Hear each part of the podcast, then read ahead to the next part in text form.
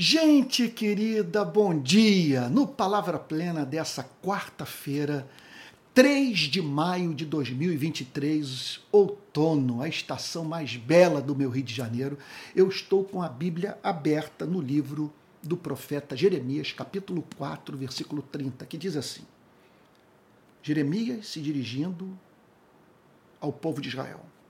E você, cidade destruída, por que está fazendo isso? Fazendo o quê?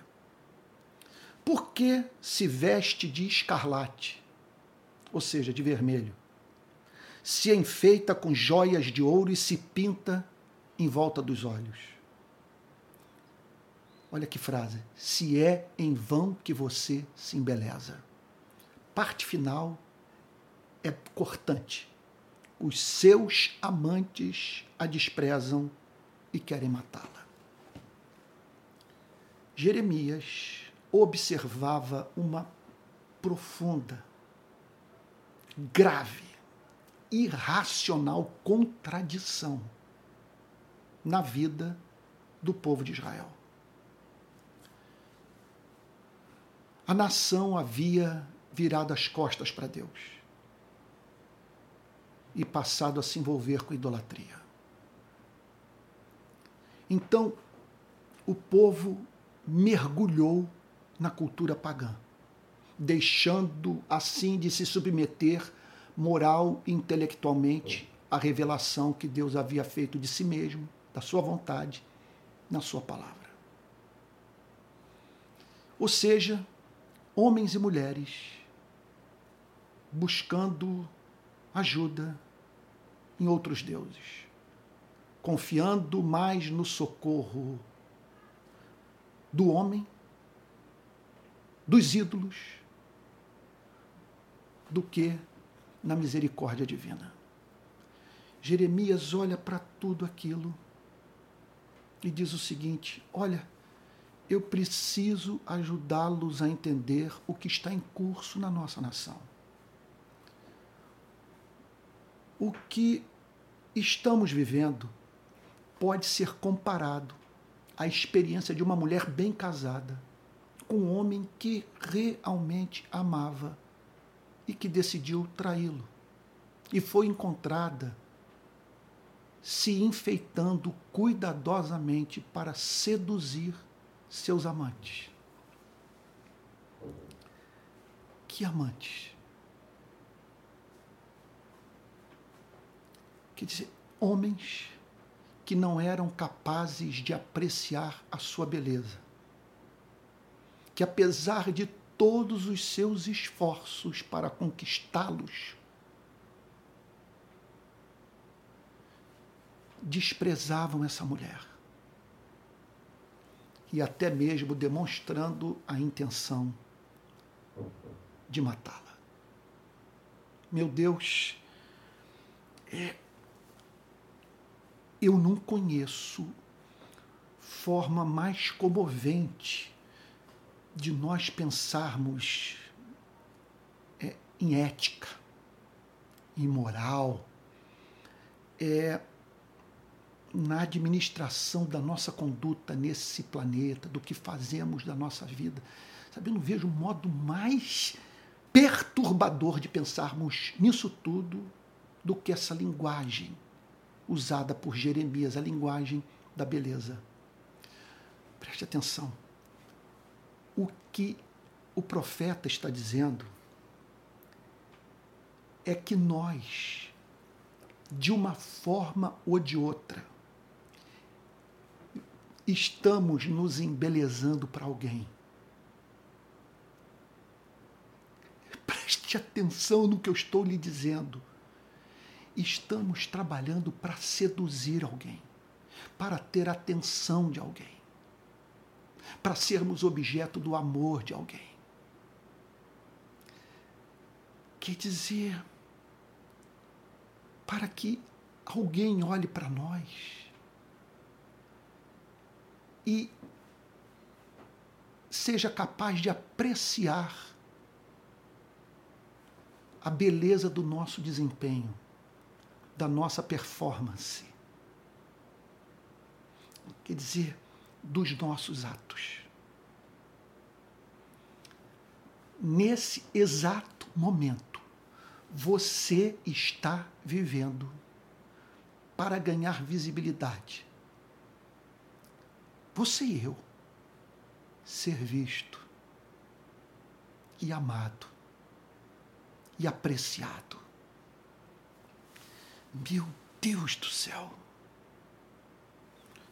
Que linguagem! Jeremias olha para o povo e diz: Vocês estão se embelezando para quem? Quem é digno dessa dedicação de vida? Meu Deus, é, é como você passar perfume no corpo, pensando no encontro com o seu novo amor e descobre que ele não poderá se encontrar com você. E você então é, pensa na inutilidade que foi é, se perfumar, se perfumar para alguém. Bom, o que, que eu estou querendo dizer? O cristão é o oposto desse que se embeleza para os homens, para os meios de comunicação, para o seu partido político, para o Estado, sabe? Para a sua ideologia. Olha, até mesmo para a sua igreja. O cristão é o oposto daquele que trabalha para ser apreciado por aquilo que é criação humana, que é criatura. Quem é o cristão? Olha só. O cristão é alguém, em primeiro lugar, que está realmente preocupado em se vestir de vermelho. É alguém que está realmente preocupado em, usar joias de ouro. É alguém que pinta os olhos e que se embeleza. O cristão tem preocupação com isso, porque ele procura, de uma forma não artificial, porém consciente, inteligente, é, é, é santa, sábia, justa, plena de amor. O cristão é alguém que procura refletir a beleza de Deus em sua vida. Ele está preocupado com a beleza. Ele entende que há uma beleza para além dessa relacionada à indumentária. Sabe, a tinta que usamos no corpo, sabe, esses penduricalhos todos, essas joias, esses diamantes. Ele entende que uma pessoa é tornada bela pela sua forma doce de lidar com as pessoas,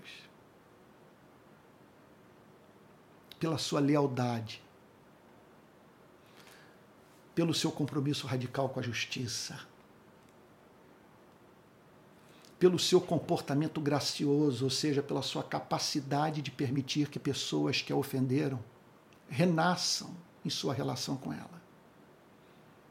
Que o cristão é alguém, portanto, que entende que há beleza do exercício do amor sacrificial, da generosidade, da misericórdia pelo que sofre. Então, o cristão é alguém preocupado em refletir a beleza de Deus.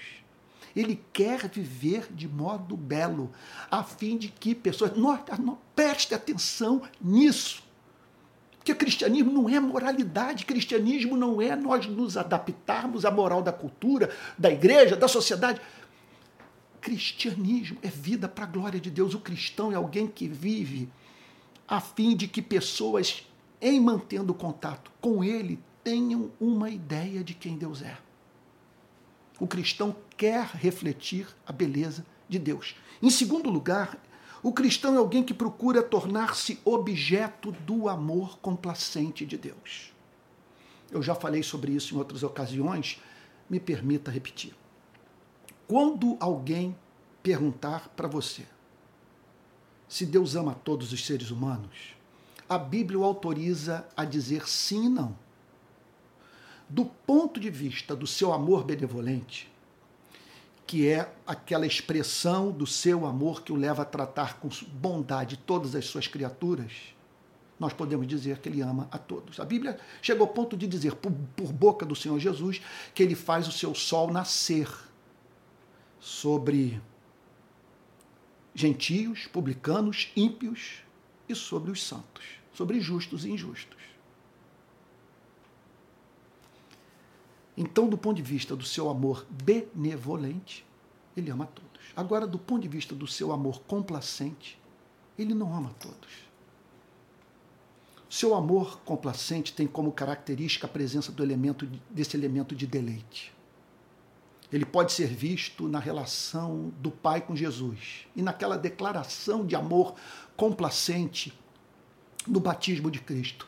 Tu és o meu filho amado, em ti eu me comprazo. Em ti eu me deleito. Por quê? Oh, meu Pai.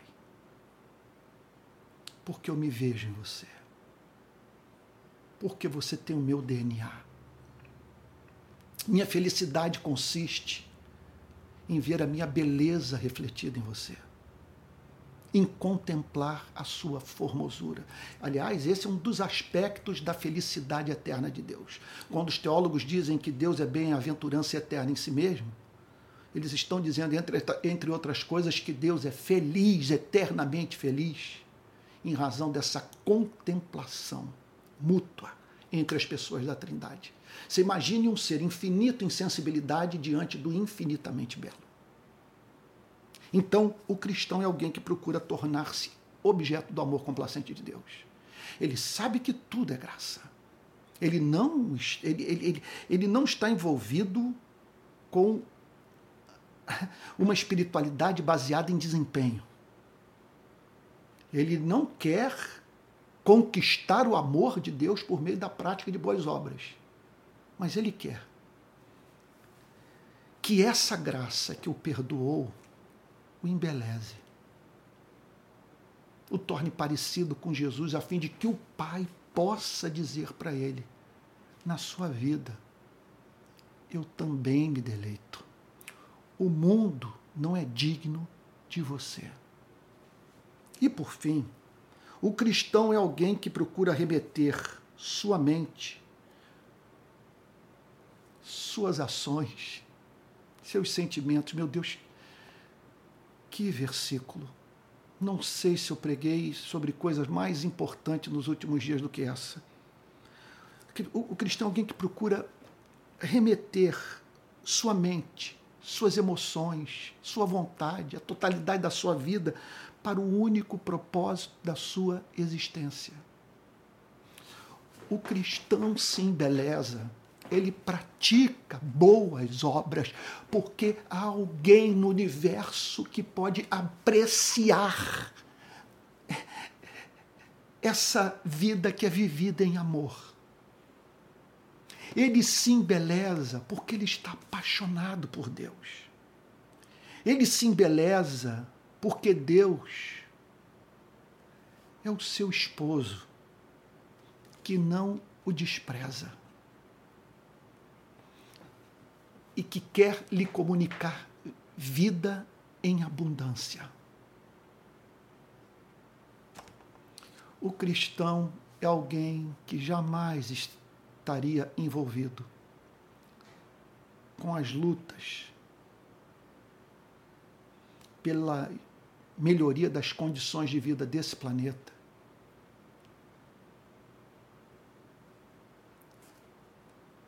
Meu Deus, se ele não tivesse ninguém no cosmos,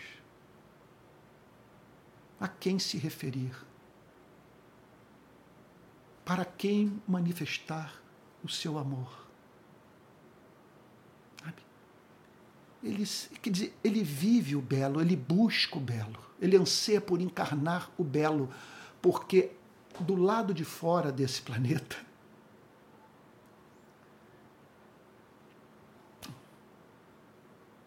há um ser infinito, pessoal, que mantém os seus olhos em nossas vidas e que é capaz de dizer para alguns seres humanos: Eu me deleito na sua vida. Vou terminar o programa de hoje com uma pergunta muito cortante. Para quem você está se embelezando? A quem você quer seduzir? Você espera obter o amor de quem? Quem é capaz de realmente apreciar o que você faz, que conhece não apenas as suas atitudes, mas também as suas motivações. Quem é digno de ocupar esse espaço em sua vida? Quem tem o direito de ir para a cama com você? Eu digo isso com todo temor. A fim de gerar filhos. Para quem você pode dizer o que Maria disse para o Espírito Santo? Eis aqui a serva do Senhor, que se cumpra em mim conforme a sua vontade. E ficou grávida de Cristo e gerou o Salvador. É isso. Olha, eu vou lhe dizer: estou pregando para mim mesmo e pedindo a Deus que eu jamais perca de vista o fato de que é possível viver uma vida bela e que isso faz sentido. Porque alguém no universo que é capaz de apreciá-la e dizer no nosso espírito: Em ti eu me comprazo. Vamos orar? Pai Santo, estamos aturdidos com a tua palavra. Nós queremos nessa manhã renovar nossa aliança de casamento contigo. Estamos casados com o Senhor. Nossa vida pertence exclusivamente ao Senhor e não queremos amante em nossa vida. Nada que concorra com esse amor exclusivo que tu pedes de nós. Senhor, que tu vejas beleza na nossa vida. Que tu te deleites nela. É o que te pedimos em nome do belo, do amado da sua alma, do Senhor Jesus com o perdão dos nossos pecados. Amém. Amém. Meus irmãos queridos, estamos chegando ao final do Palavra Plena. Meu Deus, eu estou muito tocado por tudo o que essa passagem comunicou ao nosso coração nessa manhã. Mas vamos lá. Olha, eu quero estimulá-lo a nos ajudar a manter o programa e alcançarmos mais pessoas e melhorarmos eh, eh, o programa em termos de conteúdo, em termos de excelência técnica. Caso você queira dar uma contribuição, e eu quero lhe dizer que eu estou agora vivendo disso, tá bom? É, em razão de mudanças ministeriais que houve na minha vida, é, a instituição, é, vamos assim dizer, religiosa que me ajudava, está me ajudando agora com a metade e em breve vai cortar tudo. Então, estou usando esse expediente e o que, é que eu posso fazer? Então, caso você queira contribuir, há três formas. Você pode entrar na plataforma Apoie-se, eu vou botar o link na descrição do vídeo. Você pode se tornar membro do meu canal ou então enviar um pix para esse número aqui, olha, ou melhor, para esse endereço de pix, sei lá qual é o nome, palavraplena@gmail.com. Tá bom? Olha, o Palavra Plena, o, o Palavra Plena, eu ia dizer vai ao ar, ele é postado de segunda a sexta às nove e meia da manhã, tá bom? Que Deus o abençoe e o guarde. E até o próximo Palavra Plena.